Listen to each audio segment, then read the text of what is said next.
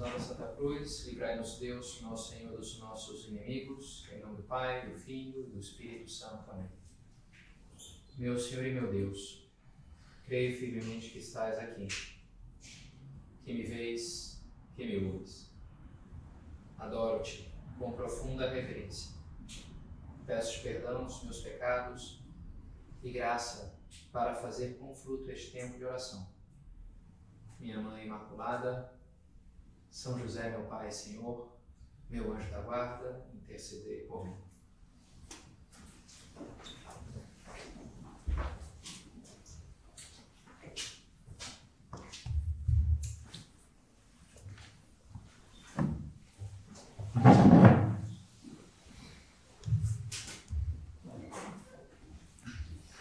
Yugo meu suave est, ou no meu leve.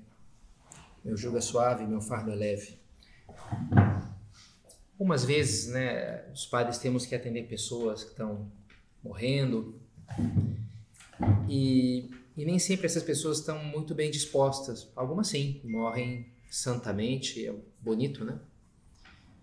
Mas uma vez fui atender um senhor que tinha uma vida complicada, a pedido dos filhos, né? Ele tem uma vida complicada, não tinha fé, não tinha prática da religião, mas, enfim, a gente trata de ajudar a pessoa ali a fomentar a contrição né, pelos pecados, pedir perdão a Deus pelos erros.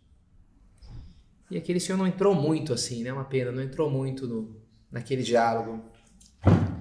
E depois, um outro momento ali, acho que estava ali a parceira dele, estava em segunda união, situação meio complicada.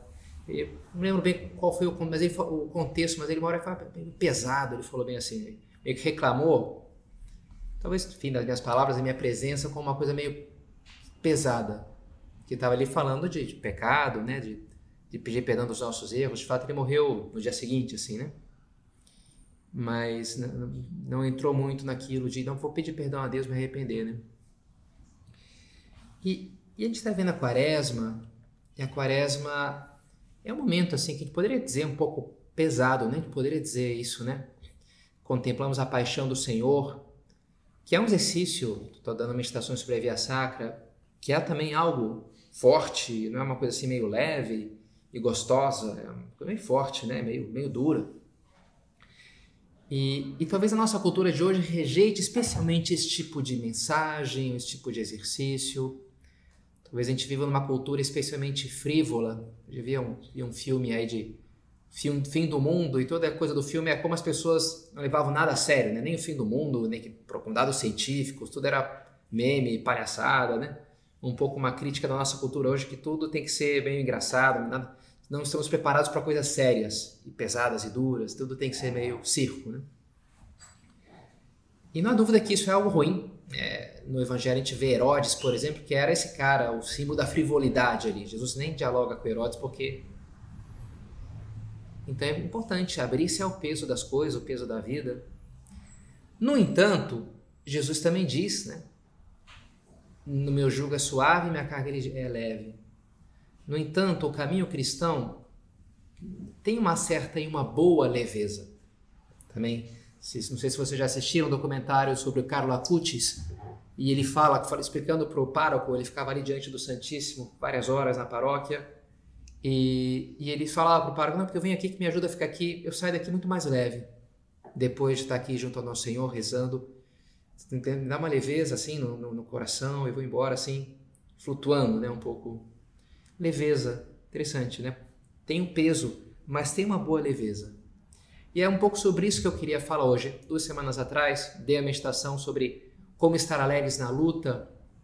E essa meditação de hoje é um pouco uma continuação daquela pouco essa paciência na luta, um pouco na linha arte de aproveitar as próprias faltas, como lutar, mas ao mesmo tempo sem perder o bom humor e mantendo essa, sendo paciente conosco mesmos. E é assim que a gente tem uma luta muito mais eficaz, inclusive, se a gente consegue levar aquilo com, essa boa leveza. E para isso eu pensava que a gente precisa ter quatro atos de aceitação. Primeiro, a aceitação de que tenhamos defeitos. Começa por aí. Depois, aceitação de que tenhamos tentações, inclusive quedas. Depois, aceitar que não tenhamos controle total sobre a nossa mudança. Me empenho em mudar, quero mudar, mas não está tão tanto no meu controle assim, se acompanha isso. E por último, mais importante, por último, mas também de certa forma primeiro, a aceitação do amor gratuito de Deus por nós. Que a gente vai fechar falando disso, né? É, tô assisti uma, escutei na verdade um, umas aulas de uma terapeuta americana sobre como tratar o vício da pornografia, bem interessante. Mas ao mesmo tempo é um pouco, ela fala coisas um pouco escandalosas assim, que me, me causaram a princípio uma certa rejeição, tipo, você não deve ter vergonha de, de, de, de ter vício em pornografia. Como assim?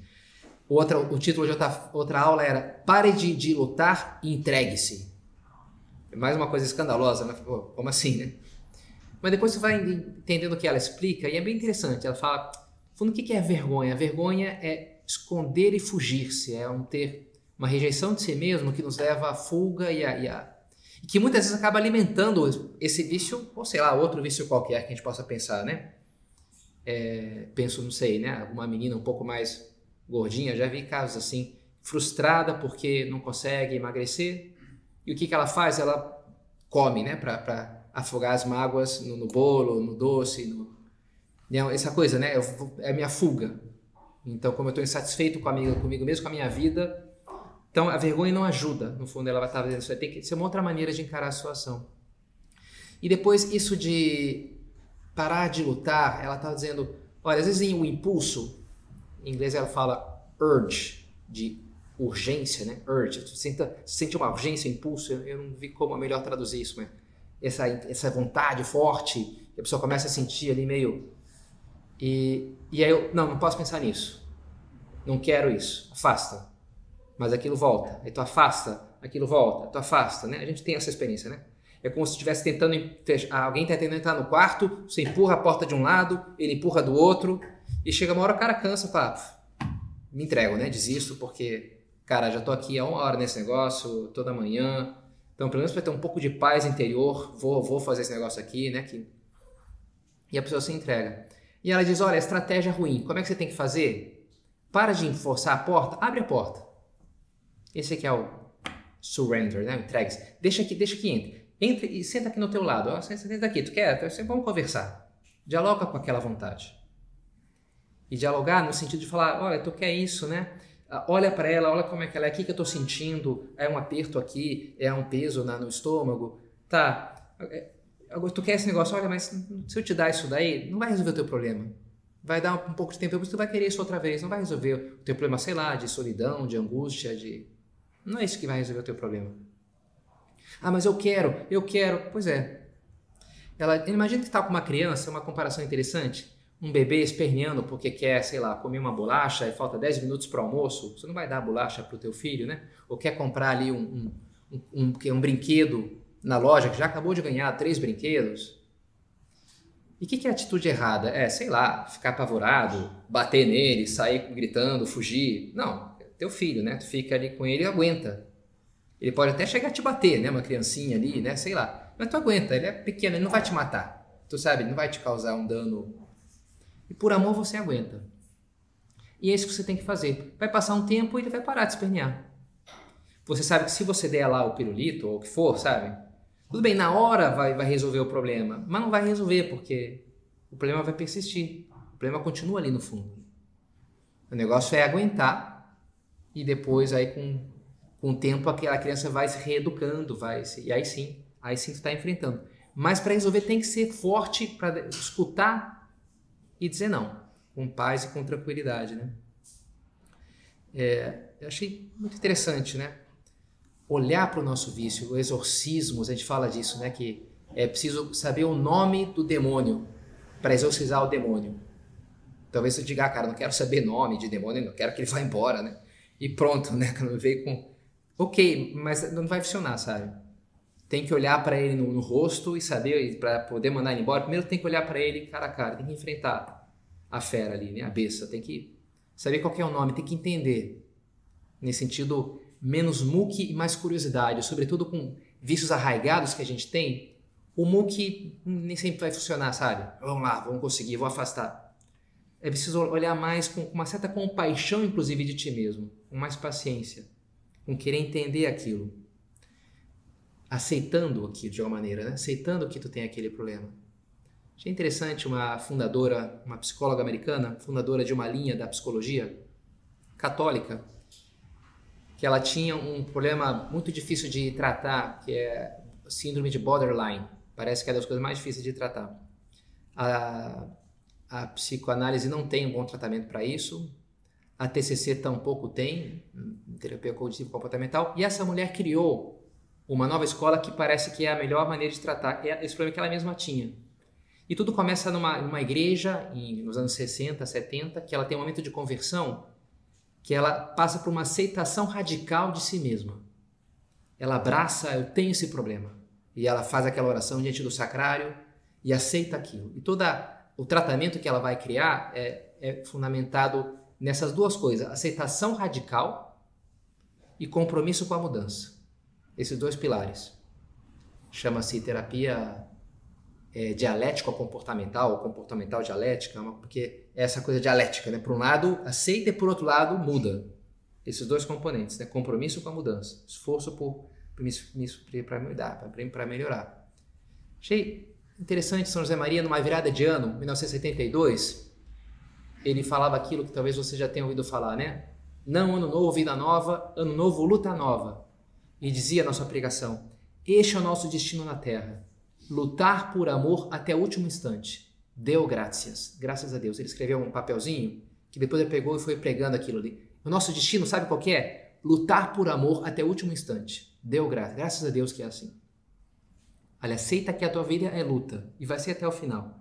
E dizia também: a santidade está em ter defeitos e lutar contra eles, mas morreremos com defeitos. Aceita que tu vai morrer com defeitos, Interessante, né? Isso aí, pá, eu quero ser santo, não quero ter defeitos. A gente pensa assim, né? A santidade é tirar esse defeito, tirar aquele outro, tirar aquele outro. Pronto, agora não tem mais defeito. Agora eu sou santo, né? Seria bom, não é verdade? Mas em geral não é assim que a coisa acontece, né? Tu vai morrer lutando, cara. E é, isso é a santidade. A santidade está na luta, porque aí está o amor.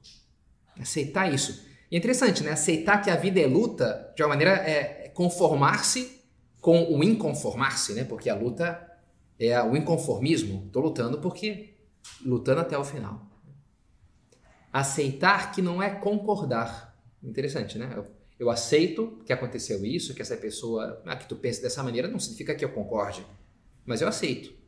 E assim já é uma base. É, pensa uma pessoa que está subindo uma escada, ela tem que ter um pé fixo num degrau e o outro ela vai levantar, um vai estar tá no ar. Não pode estar os dois no ar, no ar, entendeu? Tem que estar um também não pode estar os dois no chão, senão não sai do lugar.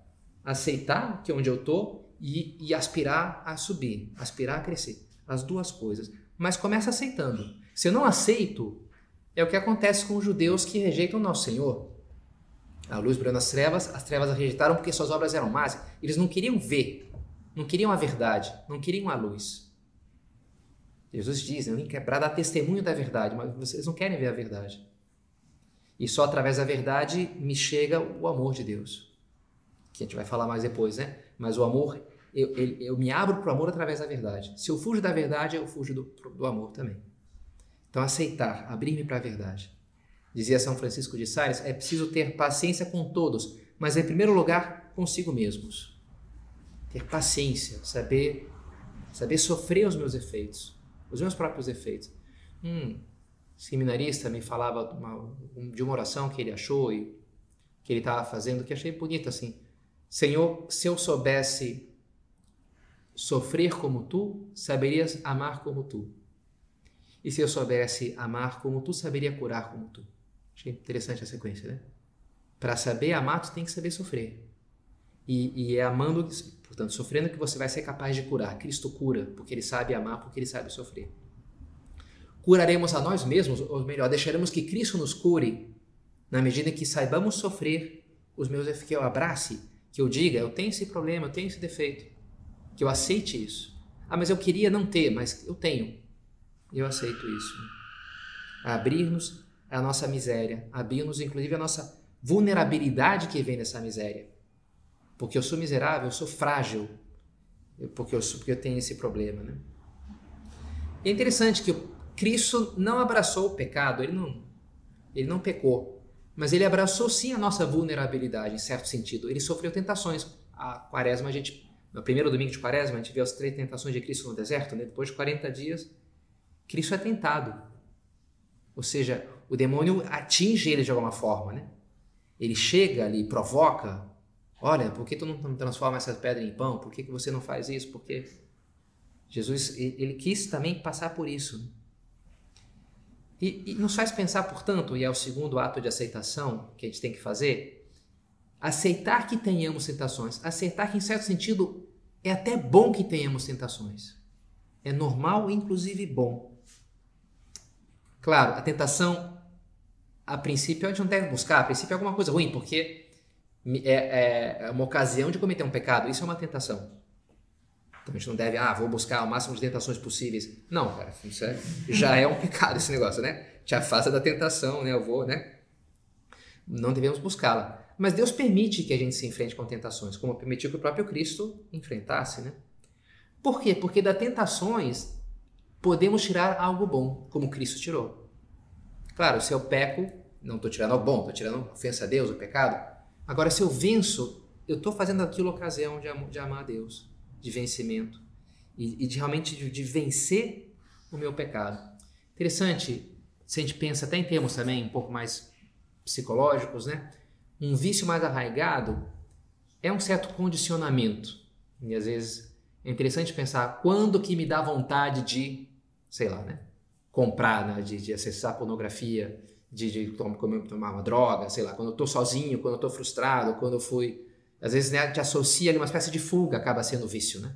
De comer ali um negócio super doce, porque ah, eu chego em casa, me sinto meio.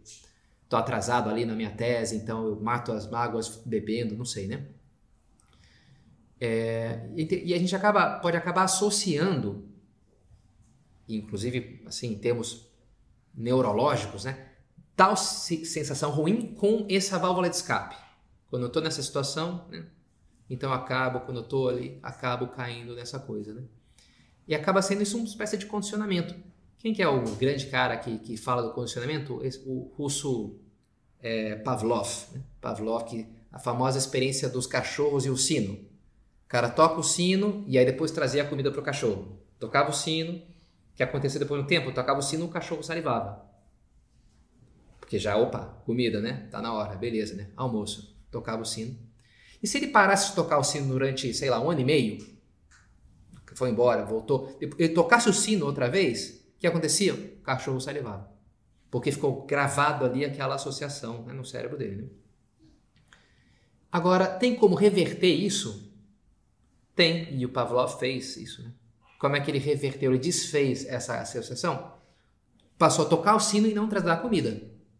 A princípio ele tocava o sino, o cachorro ficava, oh, beleza, né? Pô, cadê a comida? Ô, oh, fulano, tá na hora, né? Tocou o sino. E não vinha comida, né? Ficava frustrado, como é lógico, né? Mas outra vez ele, to... ele não vinha. Tocava o sino não, não vinha comida. Tocava, chegou uma hora que tocava o sino e não salivava mais. Dissociou, né? Funciona assim, né? E é interessante pensar isso, porque, por exemplo, né, o vício da pornografia. Às vezes pode medir como é que eu estou bem nesse vídeo, nesse vídeo, como eu estou vencendo, quanto tempo eu estou sem cair. É um critério a gente pode usar, sei lá, né? Duas semanas, dois meses, dois dias, não sei. Esse critério não é bom porque o cachorro, o cachorro é capaz de passar um ano e meio sem escutar o sino e ele continua ali a associação. Dá para entender, né? Depois de um ano e meio, toca o sino, opa, saliva. Como é que, de fato, essa terapeuta americana fala, olha, não é o tempo, é o número de vitórias, o número de vezes que tu vai ser, ser exposto à ocasião e vai dizer não àquilo. Dá para entender? Ou seja, em concreto ela fala de dar um número mágico, 100. Ela trabalha na hiperteó. Depois de 100 vezes que o cara foi exposto àquela situação de sentir meio sozinho, sentir vontade, e ele disse não, olha, então significa que vamos, vamos trabalhar essas 100 vezes. Essa é a nossa meta. E aí a gente vai curar esse teu vício. Mas é interessante isso, porque fala, bem, então a tentação tem, tem o seu papel, não é verdade? Porque, oba, mais uma, né? Tava 58, 59, beleza, né? Outra vez, não é que a gente vai buscar a tentação, mas ela vai acabar vindo. E de uma maneira é bom que ela venha, para eu ser capaz de, de me vencer, de me exercitar, para eu... Não tem o seu papel. A gente, então a gente tem que aceitar, eu vou ter tentação, é parte do jogo. Inclusive aceitar que eu vou ter alguma queda. Também isso, sabe? Porque pensa assim, imagina que um, tu tivesse, sei lá, contratou um professor de matemática ou de, de violão ou de, ou de tênis, sei lá. E ele te passa uns exercícios que tu tira de letra. Sempre faz aquilo super fácil. Conclusão, pá, talvez o professor poderia ser um pouco mais exigente. Se ele fosse, tô numa turma aqui que eu, eu faço os exercícios super fácil, o pessoal pode demorar, mas eu faço super fácil. Quem sabe eu tô, se eu tivesse numa turma mais puxada, eu ia crescer mais rápido. Então, se a gente nunca erra, olha que os desafios estão fáceis demais. O bom professor, o bom mestre, ele, dá, ele, ele trabalha na fronteira das tuas, das capacidades.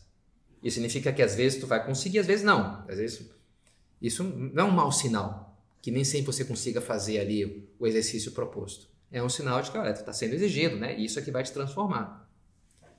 Então é interessante, sabe? Deus é um bom professor. Deus nos coloca, nos expõe, claro, quer que a gente vença sempre. Mas é normal que uma vez, bem, caí, não tropecei, não foi, não deu muito certo. Recomeço. Recomeço. Começar é recomeçar, dizia São José Maria, com espírito esportivo. Que é assim como a gente cresce, né? Basta-te a minha graça. São Paulo tem uma tentação constante, a gente não sabe nem o que, que é. Ele fala, né, um espinho na carne, um anjo de Satanás que me esbofeteia. Roguei a Deus por três vezes que me livrasse. Senhor, me tira esse negócio, eu não quero mais.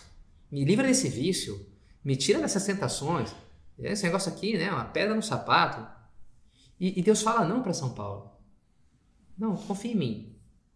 Não vou resolver esse problema, pá, agora não tem mais. Não, tu vai, vai ter que enfrentar, vai ter que lutar, vai ter que enfrentar, vai ter que arrastar isso aí um tempo. E vai ser bom. Confia, basta-te a minha graça. Sabe, as coisas têm o seu tempo na nossa vida. Para eu adquirir essa qualidade, para vencer aquele vício, para superar aquele meu defeito, né? Aceitar isso, que vou, vou ter tentação e quem sabe até alguma queda, que é normal. Terceiro ato de aceitação, que não tenhamos controle sobre a nossa mudança. Não tem como ter esse controle total, saber eu tô, né, em 53%, Alguém poderia pegar esse número que eu falei, 100 vitórias, né? Tá, legal. Agora, assim, padre, se são 100, 100 vitórias direto, ou se o cara é, teve uma queda no meio, zera o contador, como é que é isso? 99, putz, zerei, né? Voltou pro zero. Pá, né? Agora vai demorar, sei lá, né? Quantos meses para chegar. Não sei, né? Não, assim, certamente não. A, essa terapeuta, quando fala desse número, ela, ela conta que no meio tu vai ter algumas quedas. Isso fica claro, né? No meio vai ter umas quedas. Tá. Agora, assim, se eu tenho mais quedas ou menos quedas faz diferença, né? Porque se para cada vitória tem uma queda, ou duas, ou três quedas, sei lá, não estou evoluindo muito, não é verdade? É, eu concordaria com isso, né? Tá. Então, pai, assim, então cada queda anula é, qual, é, é a proporção. Então, para uma queda, tu tem que ganhar mais. Né? Ah, cara, sei lá, né? sei lá, as coisas não são assim tão matemáticas, né? A gente não tem esse controle, não é verdade? Então a gente fala o número 100, sei lá, pode falar um número qualquer. Mas o fato é que é são coisas muito complicadas, né? Que a gente tem que deixar nas, nas mãos de Deus. A gente vai lutando e uma hora, bah, resolver esse problema, né? Me libertei desse vício. Em última análise, a gente tem que estar nas mãos de Deus. Hum, ontem, ontem tá, fiz ali um chimarrão lá pro no encontro de seminaristas, foi o encontro de despedida dos seminaristas, agora é sempre é o último, foi o último chimarrão que eu fiz lá, assim, tudo é assim, né? Última quinta-feira, não sei o quê, né? E, e aí me lembrava que o, até o padre Carlos Lema, agora é Dom Carlos Lema, foi o primeiro sacerdote aqui, ele falava um, um provérbio gaúcho, nunca viu ninguém falar mais disso aqui, mas, mas é interessante. A, água do chimarrão só fica pronta quando tu não tá olhando para ela. Interessante, né? Não sei se você já nunca viu alguém falar isso, mas, mas a ideia é boa, né? Tu fica ali muito em cima, pô, o negócio não fica, não tá bom, né? vai de uma vez. Agora tu vai dar um passeio, não sei o quê, aí tu escuta, opa, tá chiando lá a chareira, acho que já tá, tá boa água, né? Volta lá e pega. Esses dias estava uma aula sobre neuroplasticidade e é interessante, ele fala, olha, como é que essa reconfiguração cerebral é a partir de um momento de um certo estresse, de um momento assim que tu é desafiado, é verdade. Mas não é naquele momento. Naquele momento tem tal hormônio, tal hormônio, que, que, que eles marcam quais foram os neurônios que você teve que usar. E aí depois, quando você estiver descansando, ou inclusive dormindo, aí vai vir ali um processo Ah, quais foram os neurônios aqui? É aquele então vai vir a engenharia ali reforçar, pôr ali uns negócios, né? Conectar, aumentar a conexão das sinapses, sei lá, fazer um processo de reforço estrutural ali, né? Agora isso aqui ficou, ah, bom, só depois que você dorme. Só quando você não está ativo naquela atividade que o teu cérebro registra de alguma maneira o teu aprendizado. Interessante, essa mesma dinâmica, né? Eu tô ali, me esforço tal, mas eu tenho que depois me distanciar. Os problemas às vezes é assim, né? Tô, não tô conseguindo resolver esse problema. Aí esqueço por um tempo, aí vem, eureka, né? Bah, agora quando me distancio, tem que ter uma certa distância, sabe? A luta espiritual exige isso. Exige um certo distanciar, senão tá ali muito em cima. Jesus fala a parábola do agricultor que planta ali e ah, uma semente e diz dum neshens ile, sem que ele saiba como a semente vai crescendo de dia e de noite. Ele até rega, protege, garante o sol, mas acontece uma mágica ali que ele não entende. Como é que ela, as raízes, as folhas, né, o processo biológico ali, e a coisa acontece, né? Dum neshens sem, sem que ele saiba como. A nossa mudança é um pouco assim, sabe? Na nossa ignorância. A gente não tem controle, não, não, não podemos ter controle. E no fundo, esses vários atos de aceitação são várias manifestações diferentes ou, ou, muito próximas da humildade. No fundo é aí que a gente tem que chegar. Na humildade.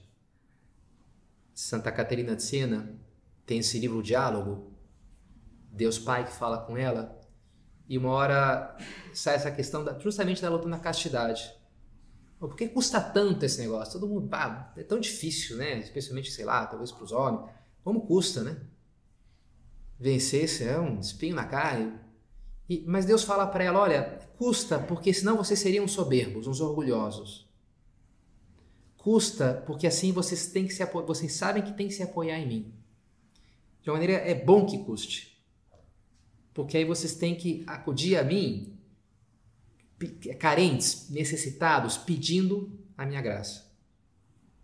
Como é que os fariseus se apresentavam diante de Deus? Jesus conta na parábola da oração do fariseu e do publicano. Te dou graça, Senhor, porque não sou como os demais homens. Pago o dízimo, jejuo, faço tudo direitinho, rezo, vou na missa, faço é, tudo lá, a listinha perfeita, né? Voltou para casa igual, disse Jesus. E o publicano batia no peito, não, não ousava levantar os olhos ao céu e dizia: Senhor, tem piedade de mim, sou um pecador. Esse voltou para casa justificado. Esse foi transformado, tocado pela graça, porque pediu a graça, porque se sabia necessitado da graça. E Jesus disse, né? E não são os sãos precisam de médico, mas os enfermos. Eu não vejo chamar os justos, mas os pecadores. Enquanto você te acha são, saudável, agora tu tem que te saber necessitado de mim. Saber que tu eres. Tu és um, tu tá doente. Que aí sim você vai se abrir, a graça vai se abrir ao meu amor. E esse é o, o quarto e, o mais importante, né, ato de aceitação. Aceitar o amor de Deus por nós o amor gratuito de Deus por nós. Não achar que eu tenho que merecê-lo, que seria, parece o erro dos fariseus, que é uma grande mentira. Como é que eu vou merecer o perdão? Eu nunca vou merecer a vida eterna. O que Deus quer me dar, eu não sou capaz de merecer. É impossível, né? Se eu ficar só, não, o que eu acho que eu mereço, então você vai ficar com muito pouco, cara. Vai ficar muito mal, né? Tem que saber que o que vai te salvar é o perdão de Deus, é a misericórdia de Deus. Estou lendo esse livro, tem me ajudado muito. Um livro de um padre para outros padres, Ensino Ieso. Se vocês quiserem dar um presente para um pároco de vocês, é um livro bacana. Escrito por um beneditino americano. Isso é o diário de 2007. Eu estou agora em 2007, super recente. Revelações de Cristo para ele. E é muito assim, Jesus chamando aquele sacerdote, através dele os, os outros, para que sejam com ele, para que se deixem amar pela sua presença eucarística. É uma coisa muito bonita assim. E uma hora ele diz: não te deixes levar pelos sentimentos de culpa que te assaltam, porque ainda não consegues viver à altura do ideal que estipulaste para ti. Não estou pedindo que seja fiel ao ideal, peço-te apenas que sejas meu amigo. A perfeição é o fruto da minha amizade, não uma condição para ela. Perfeição é o fruto da minha amizade, da minha graça, não a condição. Ah, primeiro eu tenho que ser santo, primeiro eu tenho que vencer esse, primeiro eu tenho. Não, não. Primeiro Deus nos amou primeiro. Primeiro é receber a graça, deixar-nos amar por Deus, saber-nos amados por Ele. É abrir-me abraçar, aceitar. Sabe, se, se, eu me sentisse assim, não, eu consigo, eu faço tudo, e agora eu quero a minha recompensa, eu não vou me abrir ao verdadeiro amor que, é, que, é, que é muito maior do que Deus quer me dar. Né? Não é algo que eu vou merecer, não é um salário. Eu dei para Deus algo, que fui na missa, que eu e aí agora ele vai me dar em troca. Cara, não é isso. Não é relação que Deus quer ter contigo. Deus quer te amar e o amor é algo gratuito, é algo imerecido. E Ele quer se doar por pura generosidade para ti. E é aí que tem que ser o teu, a tua base. A amizade dele, o amor gratuito dele, a graça. Graça significa isso, né? É de graça. Não é algo que eu conquisto. São José Maria falava muito da sabermos ancorar na nossa vida, a vida espiritual, na filiação divina. Saber que nós somos filhos de Deus. Deus é meu pai. E uma criança não tem que provar o seu valor para o seu pai. Ah, o pai ama a criança porque é uma criança, né? E ponto. Esses dias eu confesso que me sentido mais paternal do que nunca, talvez, na minha vida, né? Indo embora. E, e é lógico, né? A gente se encarinha das pessoas e custa um pouco, né? Mas muito bem, né? Vai ser uma coisa muito boa, né? Vocês todos estão rezando por mim, confio, né? Agradeço a presença de todos vocês aqui, que foi eu também todo um gesto. Outro dia, chegando no centro das meninas, elas me fizeram uma emboscada lá. Ah, padre, a gente queria pedir uma última aula de não sei o quê. E eu me lembro assim, eu, depois eu fiquei pensando, cara, essas meninas aqui, não tem como eu dizer não para nada que elas me peçam agora. Eu tô, acho que eu tô completamente incapacitado de dizer não, não vou. Não, não tem como. Me lembro falando com, com um primo meu, e ele falava das filhinhas que ele tem, e ele, a esposa dele, que é uma japonesa que educa bem ali, né, os filhos, as filhas, né? E ele fala, cara, eu não, eu sou um banana. Ele fala mais ou menos assim. Ela, ela me pede, faz aquela carinha, faz aquele Cara, eu sou incapaz de dizer não para ela. Eu sou incapaz. Eu deveria dizer não, eu sei que eu deveria dizer não, mas eu não consigo. É mais forte do que eu. Ele falava assim. E eu falei, cara, não, seja, né, seja mole, é importante, é o bem dela, né? Eu pensava assim. Cara, hoje eu entendo um pouquinho melhor esse meu primo, né? Cara, é um negócio assim, pô, como é que. É impossível dizer não. Tô indo embora, sei lá, né? Tudo que eu vivi aqui, o carinho que eu tenho por essa pessoa, cara, não dá, sabe? É uma coisa assim, muito. E a gente pensa, pô, se nossos pais nos amam assim, poxa, quanto mais nos ama Deus, não é verdade? Quanto mais Deus está disposto a nos perdoar, a nos dar outra chance, está torcendo por nós, ah, eu caí, fiz tudo errado. Não tem que ter vergonha de Deus, sabe? Cara, Deus é um paizão, não tem vergonha da minha mãe, porque, cara, é tua mãe, troquei a tua fralda, um pouco. Não tem esse negócio, sabe? Tô aqui. Meu amor é muito maior do que, sei lá, o nojo que possa provocar essa essa caquinha que você fez aí, não sei, né? Sabe? O amor de Deus é muito maior do que a nossa miséria. E é assim que a gente deve andar pela vida com essa, com essa convicção, com essa segurança, sabendo muito amados por Deus. Et antila domini, fiat mi seculum verbum tum. Amanhã é a festa da Anunciação, a festa da vocação de Nossa Senhora, né? da encarnação, uma festa maravilhosa, tão bonita.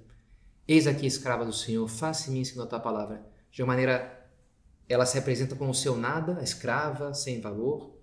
Faça a tua palavra. A palavra de Deus é eficaz, é transformadora. Deus faz o mundo, constrói o mundo com a sua palavra. Deus disse e fez-se.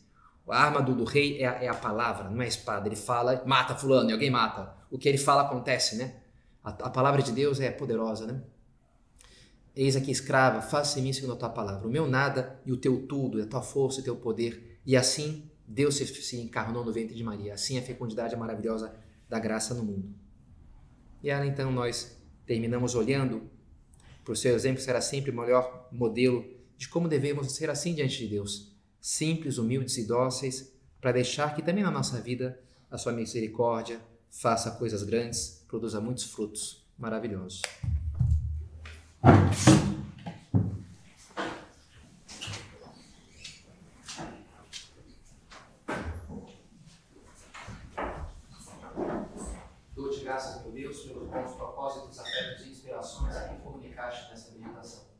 Peço-te ajuda para os pôr em prática.